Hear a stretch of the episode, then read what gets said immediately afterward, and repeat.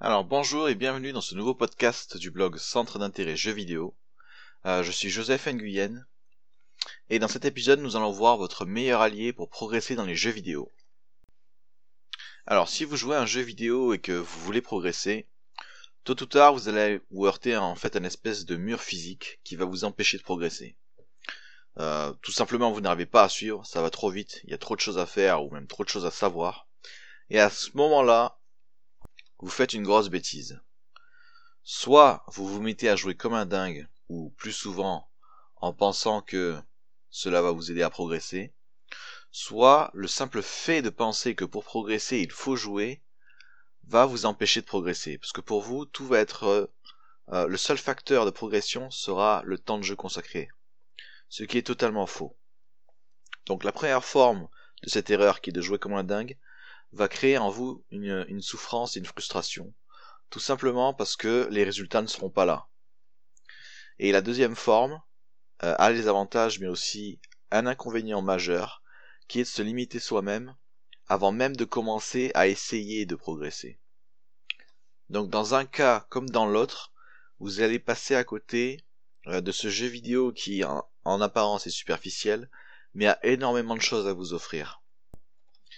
Donc aujourd'hui je vais vous présenter un outil qui est utilisé par tous les grands joueurs de jeux vidéo, tous les pros, qu'ils en aient conscience ou non, qu'ils l'appellent comme ça ou non.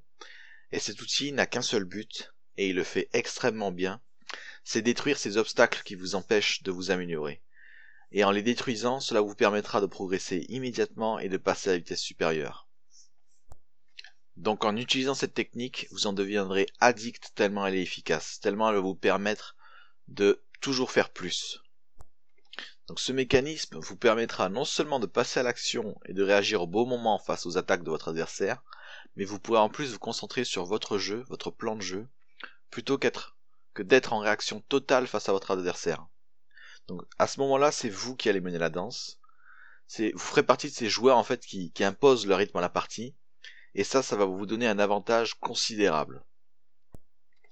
Cette technique d'ailleurs, vous pourrez l'emporter sur n'importe quel jeu vidéo, et vous pourrez même la partager avec euh, bien sûr des, joueurs qui ont les mêmes difficultés que vous, et vous ferez partie aussi de ces joueurs qui, de par leur expérience, arrivent à apporter de la valeur aux autres joueurs, arrivent à les aider. Je peux vous assurer une chose, donner un conseil à un autre joueur et le voir en replay par exemple, dépasser sa difficulté grâce à un conseils, ça donne, c'est un sentiment merveilleux parce que cette personne a concrètement appris quelque chose. Vous avez changé son habitude, vous avez réglé son problème.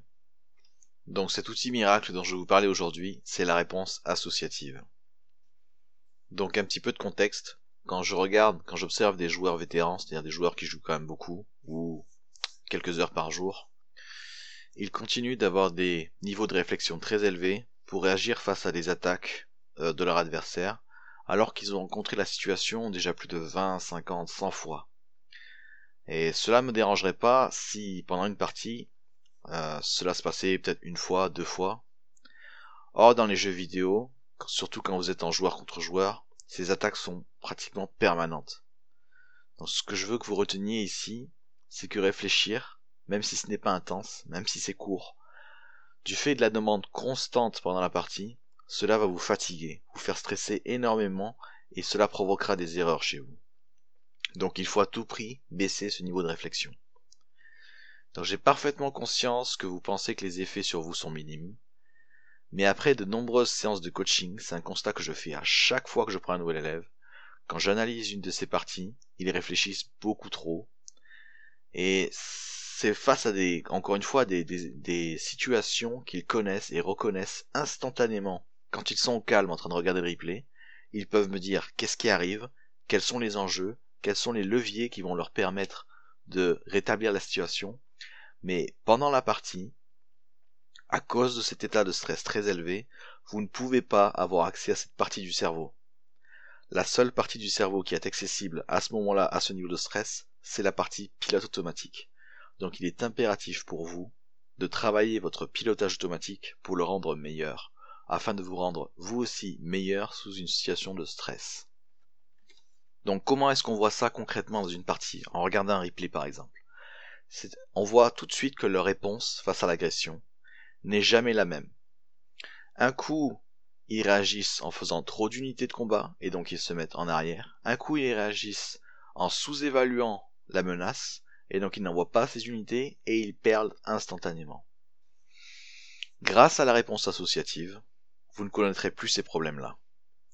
Donc je vais maintenant vous décrire les bénéfices euh, de la réponse associative. Que se passe-t-il quand on utilise ce mécanisme? Donc déjà, qu'est-ce qu'une réponse associative?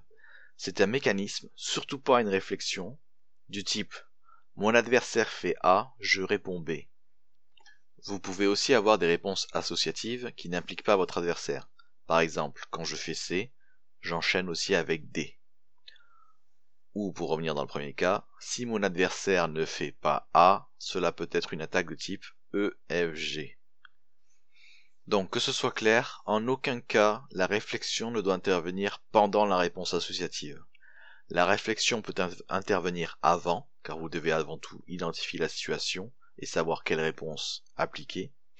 Mais une fois que vous avez identifié cette situation, vous devez utiliser la réponse que vous avez décrite. Donc le premier bénéfice à cela, c'est que vous réfléchissez beaucoup moins et vous économisez votre énergie. Une réponse associative, c'est aussi une réponse clairement définie et identique. Si pour répondre à une attaque de type A de votre adversaire, vous identifiez que vous avez besoin de 7 soldats par exemple pour le repousser, votre, réponse associative ne sera pas en cas d'attaque A, je vais produire des soldats. Ça c'est très mauvais. Ce que vous allez écrire c'est en cas d'attaque A, je vais produire 7 soldats. Donc vous en faites pas 8, vous en faites pas 9, vous en faites pas 10, pas 6, pas 5, mais vous en faites 7. Deuxième bénéfice, ici la réponse associative va vous permettre de concevoir une réponse adaptée à la situation, mais en plus elle vous permettra d'avoir une réponse optimale. Vous ne gâcherez pas de ressources inutiles, et vous vous concentrerez sur votre jeu et non pas le sien. Enfin, le dernier bénéfice, et pas des moindres, avec cette énergie et ces ressources économisées, vous allez pouvoir continuer de construire votre jeu, vous renforcer, travailler sur les éléments de votre jeu qui sont trop fragiles, voire même inexploités. En effet, beaucoup de, joueurs pensent que, en jouant plus, naturellement, vous pourrez faire plus. Encore une fois, c'est extrêmement faux. Le fait que les gens font de, font de plus en plus d'actions vient avant tout du fait qu'à chaque fois qu'ils font une action, cela leur coûte nettement moins d'énergie qu'à vous. Donc si vous êtes en pilote automatique et que vous arrivez à faire une tonne de choses, la quantité d'énergie que vous allez déployer sera nettement plus faible que quelqu'un qui doit réfléchir en permanence à ce qu'il doit faire. Donc un point important maintenant, la réponse associative ne concerne pas seulement votre adversaire. Elle peut aussi vous aider à réaliser des actions complexes sans que votre ennemi intervienne. Par exemple, Réponse associative numéro 1 en cas de combat. En aucun cas je ne ferai un combat dans un goulot d'étranglement. Si c'est le cas, je recule. Mais la réponse associative ne s'arrête pas là, il faut que ce soit concret. N'oubliez pas que vous êtes en pilote automatique. Je recule jusqu'où? Jusqu'à euh, atteindre un terrain ouvert. Donc maintenant que nous venons voir les bénéfices et que vous avez compris l'intérêt majeur de la réponse associative, Comment est-ce qu'on crée tout simplement une réponse associative? Donc pour ça, rien de plus simple. À chaque fois que votre adversaire vous attaque ou que vous voyez que vous faites des erreurs systématiques, c'est une opportunité pour créer une réponse associative afin de vous aider à corriger cette erreur. Donc vous allez lister toutes les situations où vous rencontrez des difficultés et vous allez écrire une réponse définie pour chaque cas il faut que la réponse soit extrêmement concrète. C'est-à-dire que si une personne se retrouve dans cette situation et se met à lire votre réponse associative, elle doit avoir exactement le même résultat que vous. Donc la première partie, c'est l'étape préliminaire. Vous allez chercher les éléments concrets qui vous indiquent que vous allez rencontrer la situation. C'est-à-dire on n'est pas encore dans la réponse associative, on est juste avant. On est sur le point de l'activer. Là, on travaille sur le déclencheur. Donc, encore une fois, pour identifier ce qui va se produire, il faut que ce soit concret. Si c'est un bâtiment qui est présent, vous devez marquer quel type de bâtiment, qu'est-ce qu'il fait là, à combien de minutes il est là. Euh, deuxième étape, répondez du mieux que vous pouvez face à la menace. Donc, vous allez faire votre partie, vous avez travaillé sur votre déclencheur, mais vous ne savez pas encore quelle va être votre réponse. Vous allez essayer d'y répondre pendant la partie et vous allez voir comment ça se passe. Deux issues. Soit vous avez fait trop de troupes, mais euh, vous avez repoussé l'attaque. Dans ce cas-là, vous allez marquer dans votre réponse associative j'ai fait trop de troupes, enfin j'ai fait 10 soldats mais c'était trop. La prochaine fois, j'essaierai d'en faire 6 par exemple. Et si dans ce cas-là vous voyez que ce n'est pas assez, vous allez rééquilibrer la balance et vous allez arriver sur 8.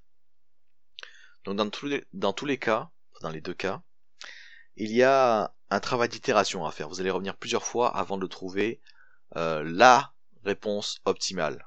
Mais avoir une réponse, c'est toujours mieux que d'être dans l'improvisation.